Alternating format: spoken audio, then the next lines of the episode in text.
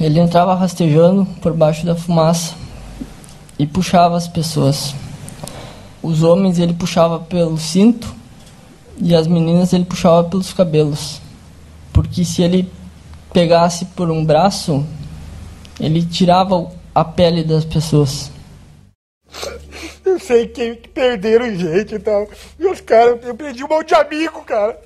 Eu perdi funcionário. Vocês acham que eu não tinha amigo lá? Que eu não tinha. Tu acha que eu ia fazer uma coisa dessa, cara? Tu acha que o Luciano, cara, eu, por que, que eu ia fazer isso, meu? Eu não sei mal o que fazer. Eu não quis isso, eu não escolhi isso. Eu tô. Desculpa, desculpa de coração, porque eu tenho que me, me conter, mas não tenho mais, eu não aguento mais, cara, eu não aguento mais. Eu, eu, eu virei um monstro de um dia pro outro, cara, eu fui preso, eu sei que morreu gente. Eu tava lá, eu, ninguém me falou, eu tava lá. Olá, misteriosos. Esse é o episódio parte 3, a parte final sobre o caso Boate Kiss, onde eu vou focar agora apenas nas audiências de julgamento.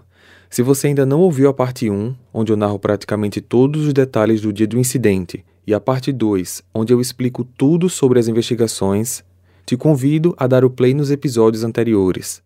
Para aqueles que já ouviram ou que já têm conhecimento dos fatos e estão interessados agora em saber o que aconteceu nas audiências e julgamento, basta continuar. Lembrando, compartilhem esses episódios. O que aconteceu com a Boate Kiss foi uma tragédia anunciada, e se mesmo anunciada nada foi feito para precaver o fato, isso infelizmente pode se repetir. O incêndio da Kiss não pode nunca ser esquecido, e é exatamente por esse fato que eu peço, por favor, compartilhem, porque isso não pode acontecer de novo.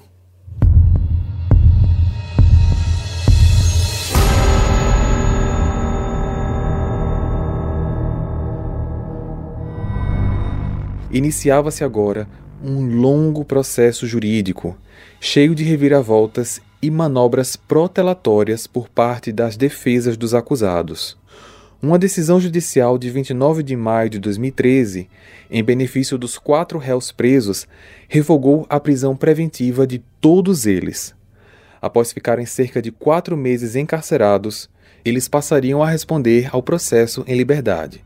Os crimes a eles imputados estavam assim definidos: homicídio e tentativa de homicídio, qualificado com dolo eventual, quando se assume o risco de matar, e qualificado por motivo torpe, ganância e emprego de fogo, asfixia ou outro meio cruel que possa resultar em perigo comum. Os quatro réus seriam submetidos ao júri popular e esse seria o maior julgamento da história do estado do Rio Grande do Sul. Anos e anos de recursos e manobras jurídicas se passariam até que finalmente o caso da Boate Kiss pudesse ir a julgamento. Por exemplo, as defesas dos quatro réus pediram que todas as 636 vítimas sobreviventes fossem ouvidas pela justiça, sendo que o cronograma de oitivas já contava com 217 pessoas. Elas eram 117 sobreviventes do incêndio, 71 testemunhas de defesa e de acusação e 29 peritos criminalísticos. Os depoimentos já previstos deveriam terminar em setembro de 2014, só que para ouvir mais 636 pessoas prolongaria a fase da instrução do processo, pelo menos até junho de 2017. A segunda manobra foi tentar anular todas as audiências que foram realizadas em Porto Alegre e em outras cidades gaúchas, ou seja, fora de Santa Maria. Apesar de indeferidas, essas manobras acabaram cumprindo a sua principal função, que era adiar o máximo possível o julgamento.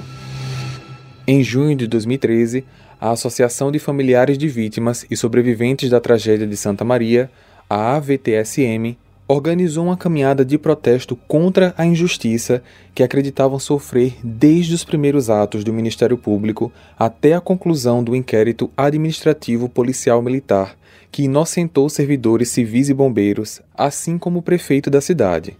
As famílias se reuniram em caminhada até a frente da boate, clamando por justiça e pelo fim da hipocrisia das autoridades. Para marcar seis meses decorridos desde a tragédia, No dia 27 de julho, familiares e sobreviventes da Associação das Vítimas fizeram uma grande doação de roupas das vítimas mortas no incêndio. Depois de realizar as doações, os membros da associação fizeram uma caminhada até o calçadão de Santa Maria, vestindo roupas pretas e numeradas de 1 a 242, correspondendo ao exato número de mortos da tragédia.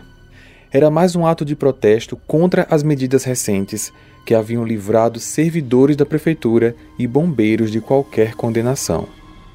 Pouco depois dos protestos, o Tribunal de Justiça voltou atrás e revogou as decisões que embarreiraram as acusações iniciais propostas pela Polícia Civil e os bombeiros indiciados passaram a responder o processo nos tribunais militares. O comandante e outros sete oficiais foram condenados por prevaricação e falsidade ideológica, com pena estipulada em um ano e três meses de reclusão. Já os bombeiros que atuaram no dia do incêndio e haviam sido indiciados pelo homicídio culposo foram inocentados das acusações em 2014.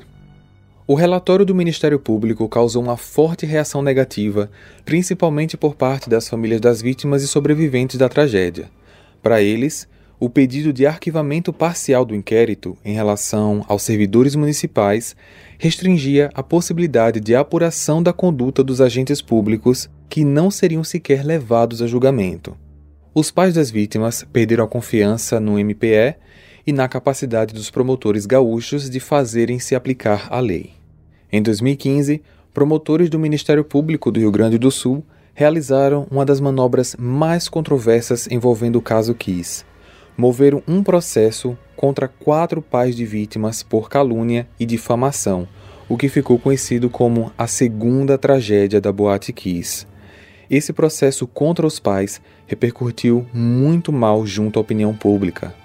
O Ministério Público Gaúcho tentou fazer um acordo com os pais processados, propondo retirar o processo caso eles fizessem uma retratação pública. Só que nenhum dos quatro aceitou a proposta.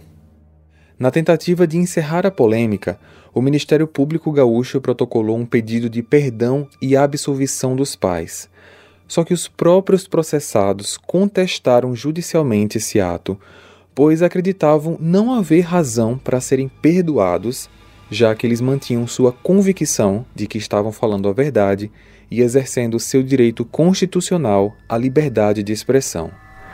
Por fim, em 2017, os quatro pais acabaram sendo absolvidos da acusação de calúnia e difamação e o processo foi encerrado. Ainda em 2017, a Associação de Familiares das Vítimas e Sobreviventes da KISS puderam acompanhar a concretização de pelo menos uma das suas reivindicações, a sanção da Lei Federal número 13.425, conhecida como Lei KISS. Embora possa ser considerado um avanço, já que define e unifica normas rígidas de prevenção e combate a incêndios em todo o país, a Lei Kiss foi sancionada pelo presidente Michel Temer com 12 vetos, como, por exemplo, o veto à proibição do uso de comandas de consumo em casas noturnas e a criminalização de agentes públicos que falharem na prevenção, fiscalização e combate a incêndios e desastres. Quase nove anos após a tragédia, agora 1 de dezembro de 2021, Finalmente, o tribunal do júri teve início em Porto Alegre. No primeiro dia, os sete jurados, seis homens e uma mulher, que comporiam o júri, foram escolhidos através de sorteios e posterior validação das defesas. Os jurados ficariam isolados e incomunicáveis até o fim do julgamento. Ao longo de dez dias de sessões na corte, 28 depoentes foram ouvidos, sendo 12 sobreviventes 13 testemunhas e 3 informantes. Vários depoimentos, principalmente das vítimas, geraram muita comoção entre os presentes e algumas pessoas tiveram que se retirar do local por ficarem muito emocionadas com o que ouviam.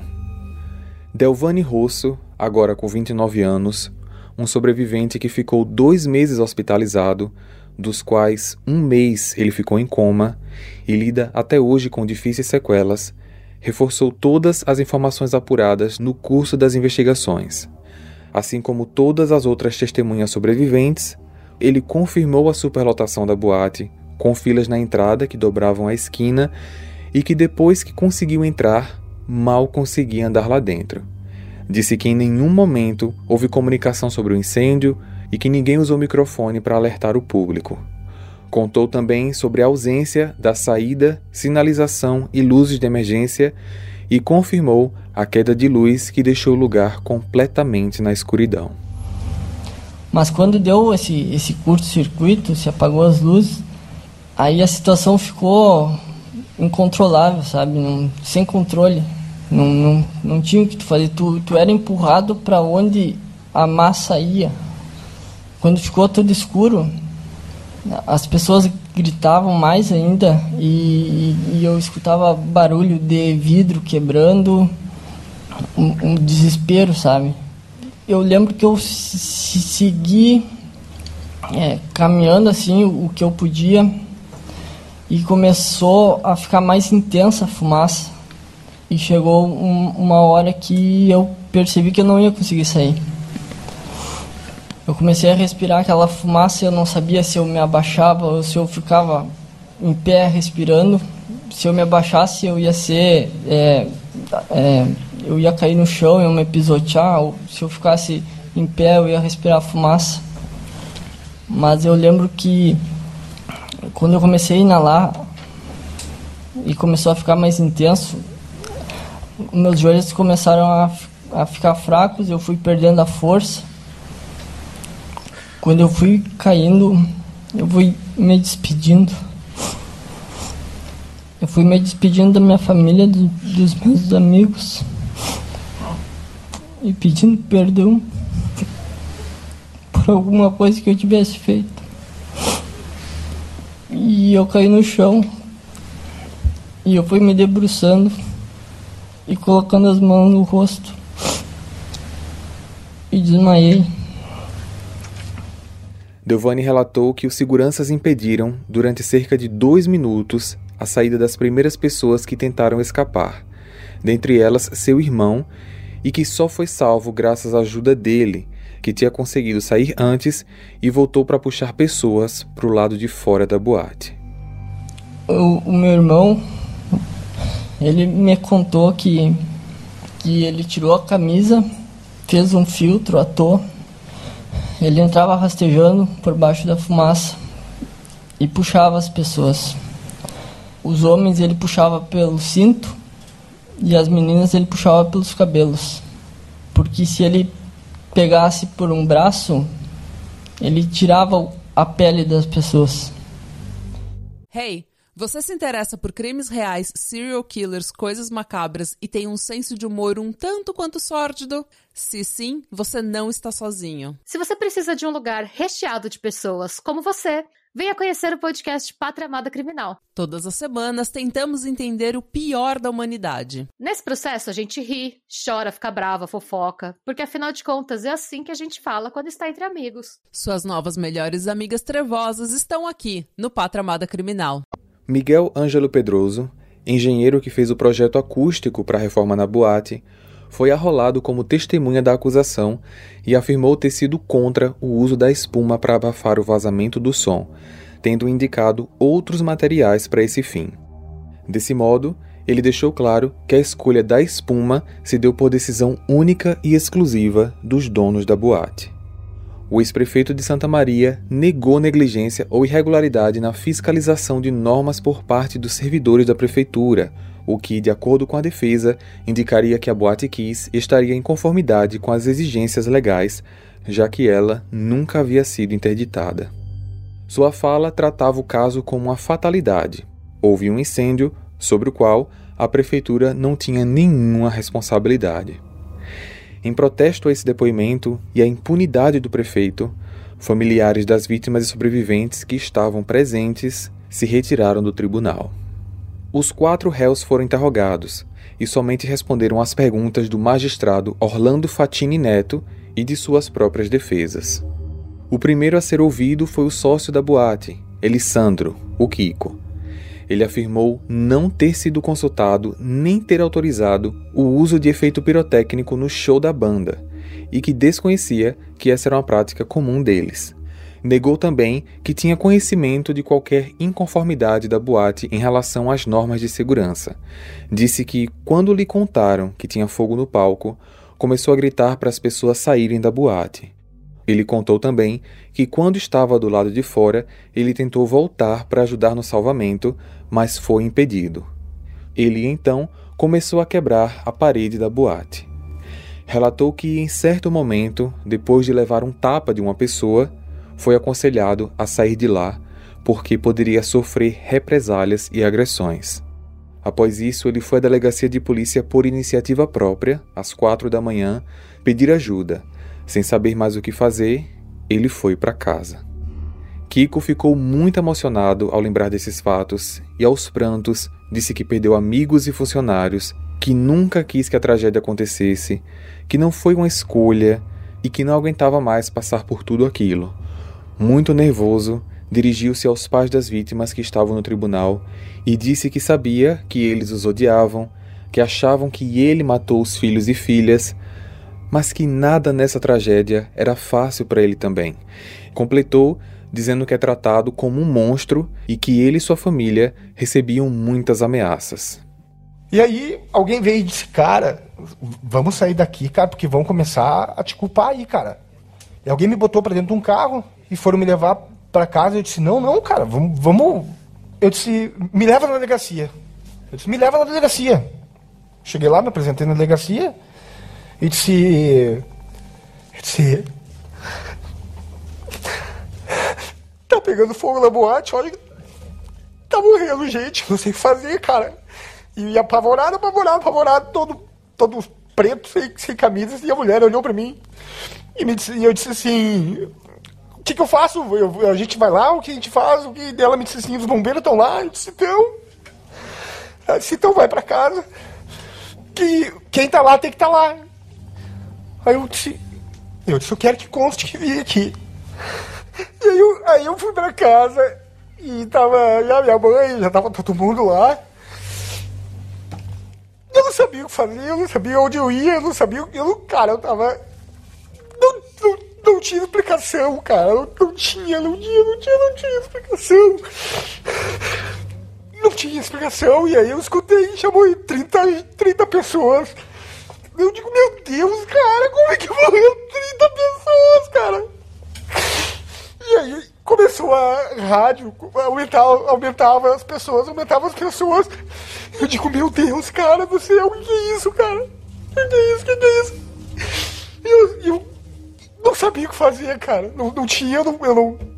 Eu tinha que, que, que resolver e eu não sabia resolver.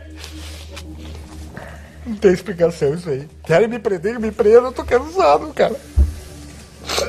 Eu sei que, perderam gente e tal. E os caras, eu perdi um monte de amigo, cara. Eu perdi funcionário. Vocês acham que eu não tinha amigo lá? Que eu não tinha. Eu acho que eu ia fazer uma coisa dessa, cara. Eu acho que o Marcelo ia tentar apagar o troço. Se ele, que, se ele quisesse matar alguém, cara. Sabe? Desculpa. Eu acho que o Luciano, cara, eu, por que, que eu ia fazer isso, meu? E não é fingimento, cara, eu não aguento mais, cara. Eu tava, eu tava tremendo, cara, eu não sabia. Eu tava sem ar, eu tive que ir lá pegar ar pra dar esse depoimento. Eu não sei mais o que fazer. Eu não quis isso, eu não escolhi isso. Eu tô. Desculpa, desculpa de coração, porque eu tenho que me, me conter, mas não tenho mais, eu não aguento mais, cara, eu não aguento mais. Eu, cara, eu, hoje eu sou pai. E eu sei que minhas filhas um dia vão ir. E eu. E vão ir. Eu não sei se eu vou conseguir deixar. Eu sei que vocês me odeiam, que vocês acham que eu matei, que eu queria machucar. Vocês acham que é, é fácil pra mim? Não é fácil. Não é fácil. Eu, eu, eu, eu não consegui pedir uma desculpa, não é que eu não consegui pedir desculpa. Eu ia procurar quem? Como é que eu ia falar com alguém? A Vanessa, que era. que trabalhou comigo, que me conhecia, foi me dar um tapa. Todo mundo, todo mundo. Pessoas que pediam. Que ah, eram meus amigos, cheio de amigos. Me mandaram mensagem, me mandando me matar, velho. E aí, fui preso, cara. Fui preso. Cara, eu aprendi a chorar em silêncio dentro de uma cadeia, velho. Tá? Não, não, não, não. Cara, não pode. Isso não, não, isso não devia ter acontecido. Não devia ter acontecido. Eu sei que não devia ter acontecido. Eu, eu virei um monstro de um dia pro outro, cara. Eu fui preso. Eu sei que morreu gente. Eu tava lá. Eu, ninguém me falou. Eu tava lá. Eu tava lá, cara. Alessandro, eu acho que agora vamos parar uns minutos. O segundo réu a ser ouvido foi Luciano Augusto, auxiliar de produção da banda Gurizada Fandangueira, responsável pela compra e acionamento do artefato pirotécnico. Segundo ele, a banda já havia feito nove shows com esse mesmo material, inclusive dois deles na própria boate, e por isso mesmo confiavam ser algo seguro. Disse que nenhum integrante da banda sabia que o teto havia sido rebaixado e revestido com espuma. Finalizou sua fala dizendo ter a consciência tranquila de que não foi o ato dele que tirou a vida dos jovens, mas que, se for para acabar com a dor dos pais, ele estava pronto para ser condenado. Eu sei que o coração dos pais não estão entendendo a minha dor, mas eu não tenho como entender a dor deles. Hoje aqui, sentado aqui, tem a maior joia da minha vida, que é minha mãe. Esses pais não têm mais o abraço dos filhos. Esses pais não têm mais o carinho. E esses pais estão legítimos de, de lutarem por justiça pelos filhos deles.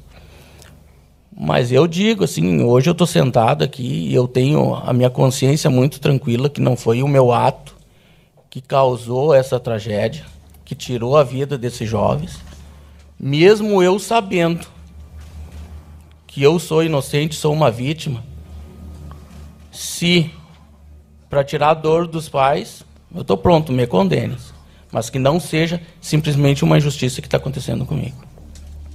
Em seguida, foi a vez do outro sócio da boate, o Mauro.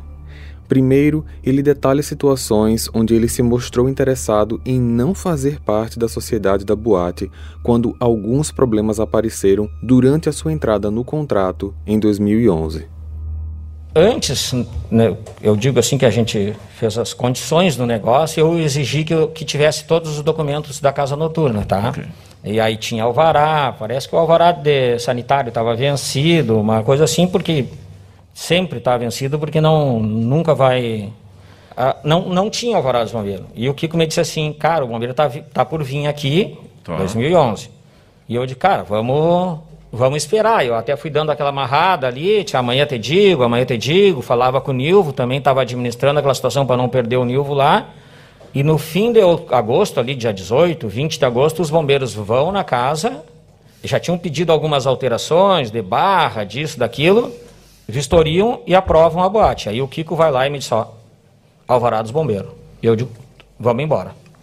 E em setembro, logo depois que eu entro ali, 10, 15 de setembro, o Kiko me pá, cara, nem te falei nada, fui no promotor e só que temos um problema de, eu tava, ele já tinha um problema de barulho, eu sabia, né, ele tava, em, sempre teve em função disso, tá, uhum. mas aí no caso caiu nos promotor, né, e eu digo, bah, meu galo, mas como é que tu não me avisou isso, né, na, na, antes de nós se acertar, né, uhum. e ele disse, não, cara, mas já falei, ele me indicou até para falar com o Samir, que o Samir já fez o a acústica de outros lugares e tal e tal, né? Eu digo, tá, mas é o seguinte, cara, ó, tô fora, é. Tô fora, me devolve o meu dinheiro. Eu tô fora, não, não quero mais, eu não vou passar por isso. Aí ele me disse, cara, é o seguinte, eu não tenho dinheiro, né? Porque eu, como nós falamos, eu quitei as contas e. Uhum. E, mas, cara, eu, qualquer coisa eu vou falar com meu pai. Tu quiser ir lá falar com o pai, tu pode ir lá falar com o pai. O pai já me disse que se precisar ele ele, ele negocia contigo, ele vai pedir para parcelar, provavelmente, mas ele, ele resolve. Eu digo, não, cara, o me pai serve. Do, o pai do Kiko. O pai do Kiko. E eu digo, não, cara, me serve, é, pode ser assim parcelado, não tem problema, eu quero sair. E ele disse, não, cara, é, é, é, é isso é certo, tá? Vamos fazer o seguinte, cara. Se eu não conseguir resolver, eu vou ter de, vou ter de devolver o dinheiro, entendeu? Uhum. Se nós assinamos um contrato dia 1 de setembro, tá? Certo. A, primeira, as parcelas eram seis parcelas de 50 mil. 200 mais seis parcelas de 50 mil. E aí eu digo, cara, eu já estava por vencer uma outra parcela, eu digo, ó, eu não vou te pagar, eu tô fora. Ele disse, não, cara, não precisa me pagar, tu tá correto. Eu só te peço que tu espere que o, do, o doutor Loza disse que o, se o Samir fizer um projeto e aprovar, ele vai deixar nós, nós trabalhar. Eu digo, cara, Eu estava naquela situação, se eu der uma apertada, eu vou perder o dinheiro, né? Já foi, né? Então eu digo, não, tá justo. E aí ele continua indo em função do, do corre atrás do, do Samir. O Samir, eles tentam alguma coisa ali na que eu não sei exatamente o que, que foi. Mas eu tô fora da- do negócio. Eu não vou no promotor, eu não vou no Samir, eu não. Nada. Zero, zero, zero. Isso vai passando o tempo, leva documento, traz documento, acerta isso, acerta aquilo. Até dia 22 de novembro eles vão lá e ass- assinam o TAC. Ele volta com aquilo lá e diz assim, ó, tá aqui o projeto, nós vamos fazer uma, uma- fechar isso aqui, aqui atrás de parede, vamos fazer uma parede aqui, vamos botar gesso ali, eu tô me virando e vou resolver o problema. Samir já tinha feito algum serviço comigo e ele disse, não, cara, isso vai resolver, não tem como, é fazer uma caixa dentro da outra. Certo. Vai ficar um espaço de um metro para cada lado, não vai vibrar, o barulho não vai passar. Eu digo, bom, que bom, né? Seguimos o baile, né? Aí eu levo ali mais uns dias negociando, eu renegocio aquelas parcelas que seriam de, de 50 mil em 10 de 25. Aí eu assino o meu. Eu, vou, eu entro definitivamente na boate dia 16 de dezembro. Com os documentos. Acho que somente o documento do alvará sanitário que não estava em dia. De 2011. 11. Ok. Final de 2011. Eu fico um ano, um ano e um mês na boate. E aí o problema acústico persiste. Aí muda o lugar do problema acústico, né? O- o- Sim. É, muda. Como botaram o, o palco para o fundo, por sugestão do engenheiro, né? Aham. É, o barulho fica. muda para uma vizinha do fundo. Certo. E ela aciona o Ministério Público. E aí, acho, acho não, chamam o Kiko lá, né? Uhum. E aí o Kiko vai de novo lá, entendeu? E aí chama o Pedroso, e aí começa a correr atrás do Pedroso. Aquela, era uma angústia do Kiko, cara, que ninguém mais atendia ele, que ah, agora eu já terminei de pagar, ninguém me atende, e, e continua vazando som, e eu não sei o que fazer. A decisão de colocar espumas como revestimento do teto surge nesse quadro? Sim, sim, sim, sim. É. O senhor tinha Eu não espuma? sei exatamente quando que o Kiko colocou, é, porque assim, ó, é, ele, pelo que disseram e pelo que eu entendi, ele deve ter colocado lá em setembro de 2012. É. 12. Terminou a obra lá, inaugurou em março, o barulho não teve uma regulação daqui, mas dali uns dois, três meses a mulher de trás... O Elisandro lhe comunicou que colocaria espuma? Não, não, não me comunicou. Depois de explicar outros detalhes administrativos, Mauro entra na qualificação do seu papel como sócio. Ele disse que nunca se sentiu de fato dono da boate, que não tinha qualquer participação na rotina da empresa e que nem sequer tinha a chave da Kiss. Contou que na noite do incêndio havia passado rapidamente no local algumas horas antes, mas logo depois foi para casa. Ao ser avisado por Kiko sobre o incêndio, voltou correndo e viu a terrível tragédia de perto.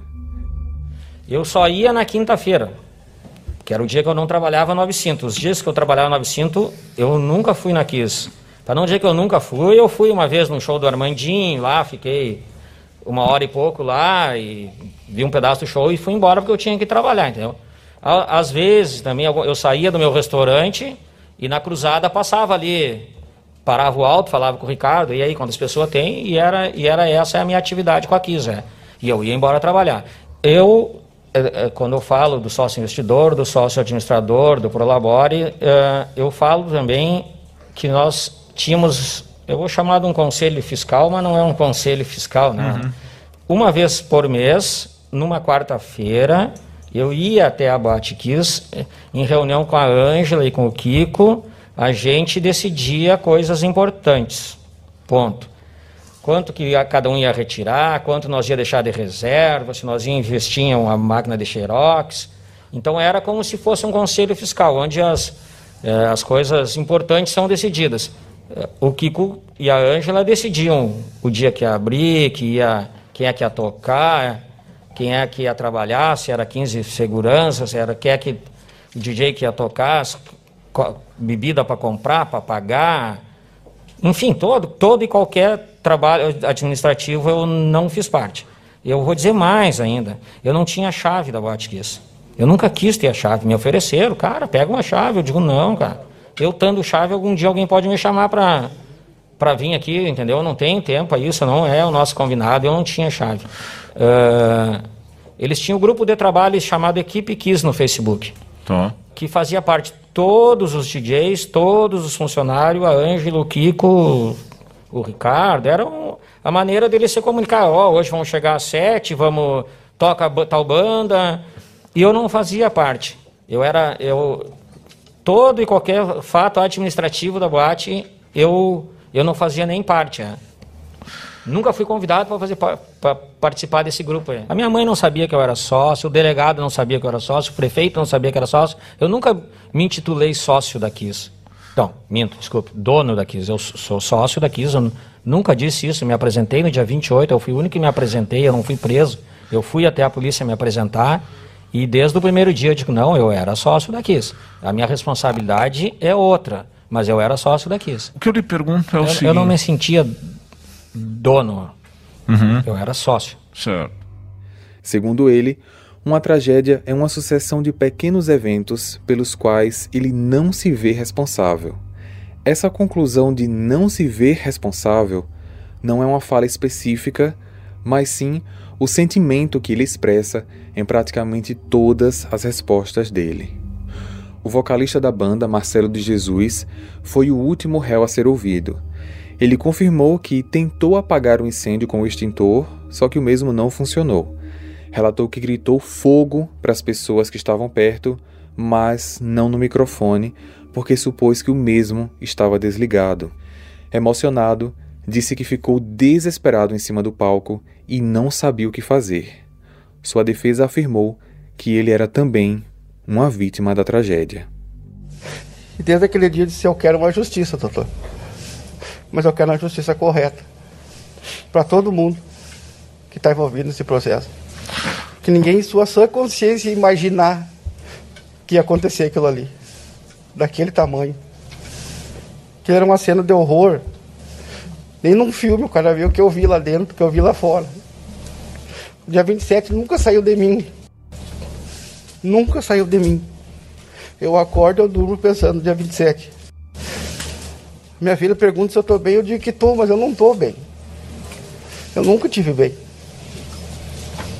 Tu te sente vítima da Kiss, Marcelo? Todo mundo que estava lá dentro acho que era vítima, doutor. Ninguém foi para lá para morrer. Sabe o que, que é? Eu nunca tinha visto as fotos do processo. A senhora me mostrou as fotos aquele dia, eu não consegui levantar da cadeira, a senhora estava junto. Eu não pude dar um beijo no Danilo. Do jeito que eu vi ele. É desumano. Do jeito que eu vi aquelas pessoas é desumano. Qual é a última lembrança que tu tem, que tu tem da Kiss? Quando tu estava lá dentro? Tu ouviu o depoimento do Márcio, né? Que ele disse que tu foi, que ele te puxou. Tu lembra disso, Marcelo? Nada. Tu lembra de tu saindo daqui? Nada. Quem é que foi te buscar? Meu pai. Teu pai. Quem é que te levou até teu pai ou tu foi sozinho até teu pai? Eu não me lembro, doutor. Eu me lembro quando eu tava. Que ele, alguém me pegou e me botou dentro do carro, depois eu fui pro, pro pronto-socorro. Tu, tu imaginava que aquele artefato que muitas festas o Luciano colocou na tua mão poderia tirar a vida de tantos jovens? Não, doutor, nunca me fez nada. Nada, nada. Tanto que eu perdi a perícia na minha mão. Tu permitiu e tu aceitou o resultado morte daquele público, Marcelo? Não. Que são teus fãs que iam lá para te ver, Marcelo? Que iam dançar com a tua música, Marcelo? As pessoas cantavam com vocês, Marcelo? Sim. As pessoas dançavam contigo, Marcelo? Sim. As pessoas pediam a banda gurizada fandangueira, Marcelo? Pedi. Tu imaginaria que tu ia matar os outros e ia te matar também? Usando aquele artefato? Me responde, Marcelo. Nunca, doutor. Se tu pudesse falar uma palavra para os pais hoje, o que que tu falaria? Se eu fiz alguma coisa de errado, pedir perdão. Obrigada, Excelência. Após o interrogatório dos réus, deu-se início à fase final do julgamento, chamada de fase de debates. Trata-se da argumentação final da acusação e das defesas. A acusação, representada pelo Ministério Público e seus assistentes, tiveram duas horas e meia para apresentar o resumo da sua tese aos jurados. Em seguida, as defesas de cada um dos quatro réus tiveram o tempo total de duas horas e meia, divididas entre eles em partes iguais, para que pudessem dar os seus argumentos finais. Um momento muito peculiar da defesa foi quando a advogada do músico Marcelo apresentou uma suposta carta psicografada, onde uma suposta vítima desencarnada dizia que os réus também tinham famílias e que não tiveram qualquer intenção de causar a tragédia, que tudo não passou de uma fatalidade, que ao invés de se concentrarem em buscar culpados, todos deveriam aceitar as determinações divinas e se unir em oração. Em resumo, a tese da acusação do Ministério Público é de que os sócios Kiko e Mauro são responsáveis pelos crimes e assumiram o risco de matar por terem usado, em paredes e no teto da boate, espuma altamente inflamável e sem indicação técnica de uso, por terem contratado o show que sabidamente incluía uso de fogos de artifício, por autorizarem a superlotação da boate, por não garantirem condições adequadas de evacuação e segurança contra situações de emergência, por não terem fornecido treinamento obrigatório aos funcionários e por determinarem que os seguranças da boate deveriam impedir a saída de pessoas sem pagamento das despesas do consumo na boate. Com relação aos músicos Marcelo e Luciano, eles foram apontados como responsáveis porque adquiriram e acionaram fogos de artifício que sabiam se destinar a uso exclusivo em ambientes externos e direcionaram o artefato aceso para o teto da boate, além de terem saído do local sem alertar o público sobre o fogo e a necessidade da evacuação, mesmo podendo fazê-lo, já que tinham acesso fácil ao sistema de som da boate. Em 10 de dezembro de 2021, poucas semanas antes da tragédia completar nove anos, o júri considerou os quatro réus culpados de homicídio simples com dolo eventual, concordando com a acusação do Ministério Público de que os réus assumiram o risco de causar um incêndio e seus efeitos. A sentença, proferida pelo juiz, emocionou as famílias e sobreviventes presentes a pena criminal há de comunicar aos familiares, pais e mães enlutados, o grau de respeito que lhes devota o Estado, de maneira que arriscar o esquecimento destes dramas pessoais gerados pela prática de um crime implicaria justamente no oposto, numa demonstração de que a ordem jurídica não compreende a vítima, o sujeito violado, seus familiares, com o devido respeito e consideração. E menciono que mesmo um juiz do júri acaba se deparando inumeráveis vezes com pais ou mães que comparecem em audiências ou plenários chorando a morte de seus filhos. Isso, entretanto, nunca pode ser naturalizado, e mais do que isso, parece potencializado quando a experiência da morte deixa de ser algo individual para constituir-se numa dimensão coletiva. Foram mais de 240 mortes. E a expressividade do número de vítimas não divide ou arrefece as dores ou tragédias pessoais, multiplica-as. Nos Estados Unidos, já nesse século XXI, houve um caso semelhante ao presente na boate Day Station. Morreram 100 pessoas, havendo mais de 200 feridos. Apesar de ter havido uma espécie de acordo, que aqui não vem ao caso, o magistrado levou em conta, com muita ênfase, o fato de um dos réus ter escrito à mão cartas para as pessoas, para as vítimas. Isso não aconteceu aqui. A expressão de compadecimento para com as famílias enlutadas, por certo, distingue traço de personalidade a ser sopesado no ensejo da sentença, como se deu naquela hipótese. No Brasil, isso, entretanto, é difícil fazer. Parafraseando Comte Sponville, Partilhar o sofrimento do outro não é aprová-lo e nem compartilhar as suas razões. Trata-se de recusar considerar um sofrimento, seja ele qual for, como um fato indiferente, e um ser vivo, seja ele qual for, como uma coisa. Hey!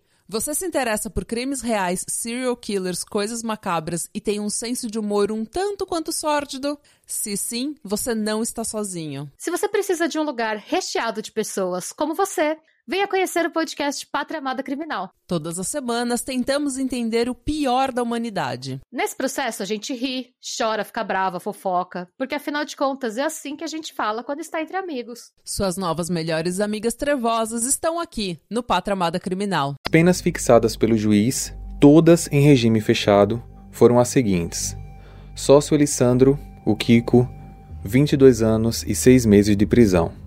Sócio Mauro, 19 anos e 6 meses de prisão. Integrante da banda Marcelo, 18 anos de prisão. Integrante da banda Luciano, também 18 anos de prisão. Após finalizar a leitura da sentença, o advogado de defesa do Kiko apresentou um habeas corpus preventivo concedido pelo Tribunal da Justiça em favor do seu cliente, impedindo que o mesmo fosse levado preso. O juiz Fatini se vendo obrigado a cumprir ordem judicial superior, disse que mantinha inteiramente sua decisão, porém suspendia a execução imediata. E numa decisão surpreendente, apesar de o habeas corpus aludir a apenas um dos réus, ele foi estendido aos outros três eu estou decretando a prisão dos quatro, pedindo que se observe a dispensabilidade de algema e que eles sejam conduzidos com toda com toda a dignidade. A questão de ordem da defesa, doutor, uhum. a gente fomos informados agora há pouco da concessão de um habeas corpus preventivo. Eu pedir a Vossa Excelência que, nesse último tópico, ceda à manifestação do Tribunal de Justiça que, por hierarquia, determinou a não execução imediata dessa sua decisão. Bom, eu recebo agora a comunicação do Tribunal de Justiça conceder um habeas corpus preventivo uh, eu uh, mantenho inteiramente a minha decisão. Entretanto, acrescenta ao final, tendo em vista a comunicação de concessão de habeas corpus preventivo, suspendo a execução da decisão que proferi e, não obstante o habeas corpus aluda a apenas um dos acusados, parece intuitiva a necessidade de estender-se a todos. Uh, eu agradeço e é isso. Boa tarde a todos. Na prática, os quatro réus foram condenados, mas não foram presos. E mesmo assim, os advogados de defesa afirmaram que vão entrar com apelações. Ainda dentro da sala do tribunal, familiares e sobreviventes, muito emocionados, deram as mãos e formaram um círculo. Disseram que não havia motivos para comemorar exceto pela condenação dos réus, que pode servir de exemplo para alguns empresários gananciosos que não se preocupam com a segurança das pessoas que frequentam seus estabelecimentos. Cinco dias após o fim do julgamento, 15 de dezembro de 2021, o habeas corpus preventivo em favor dos réus foi derrubado no Supremo Tribunal Federal. Os réus se apresentaram à justiça e foram finalmente encaminhados ao sistema prisional. Enquanto isso, suas defesas já preparavam as apelações.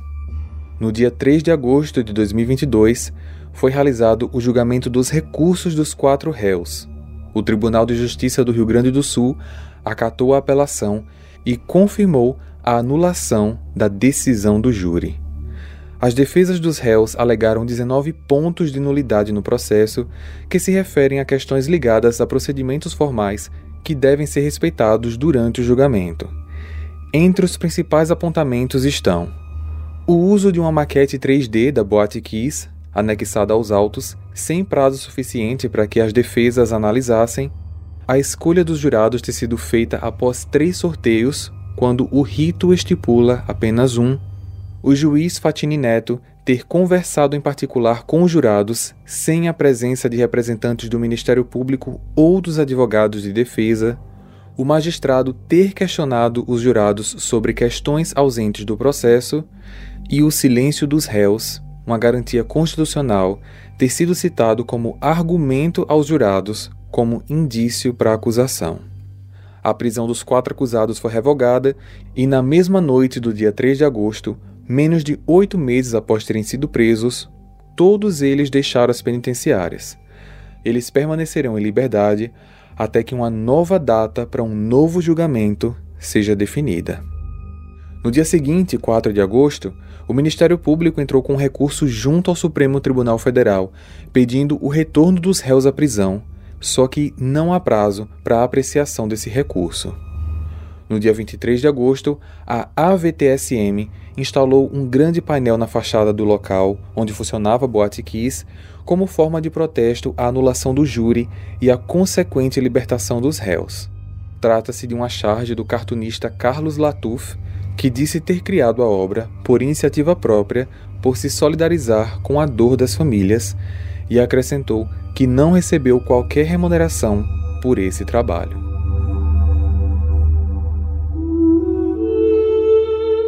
Tragédias como a da Boate Kiss geram consequências incalculáveis nos indivíduos, nas famílias, na sociedade como um todo.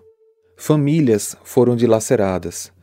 Pais e mães perderam a capacidade de trabalho, adoeceram física e mentalmente, passaram a fazer uso contínuo de medicamentos, renderam-se ao álcool.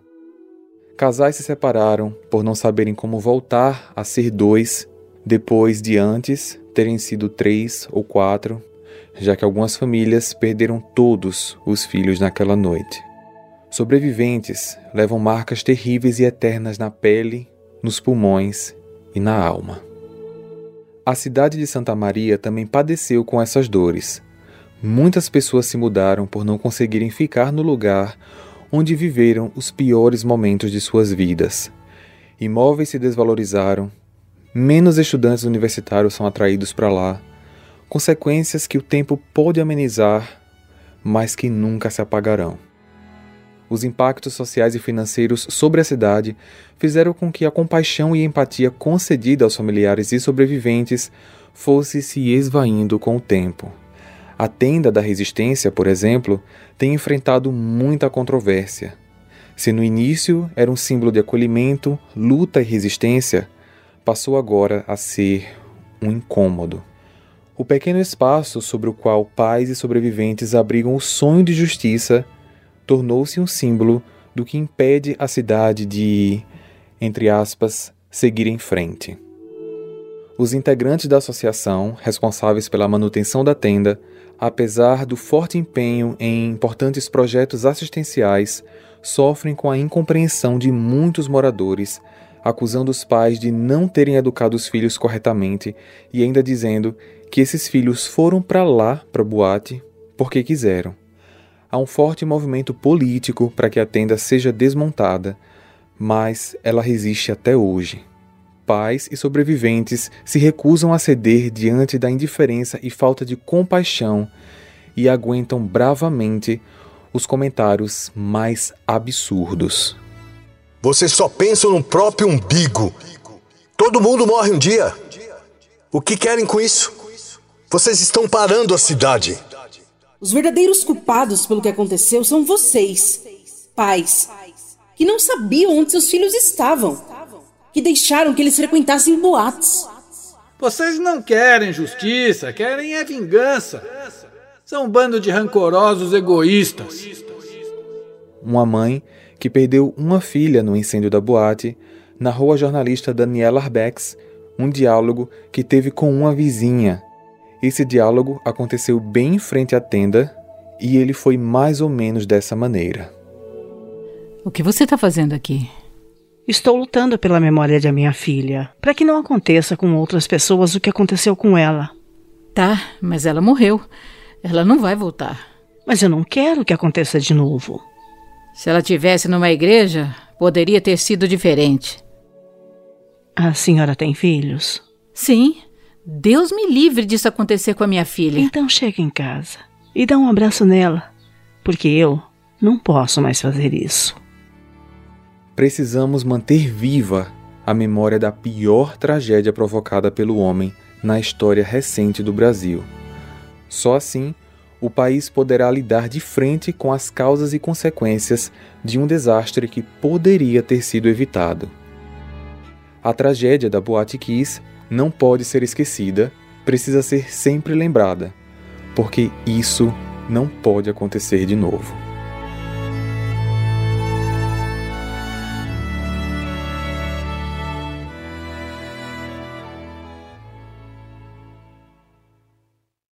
Hey, você se interessa por crimes reais, serial killers, coisas macabras e tem um senso de humor um tanto quanto sórdido? Se sim, você não está sozinho. Se você precisa de um lugar recheado de pessoas como você, venha conhecer o podcast Pátria Amada Criminal. Todas as semanas tentamos entender o pior da humanidade. Nesse processo a gente ri, chora, fica brava, fofoca, porque afinal de contas é assim que a gente fala quando está entre amigos. Suas novas melhores amigas trevosas estão aqui no Pátria Amada Criminal.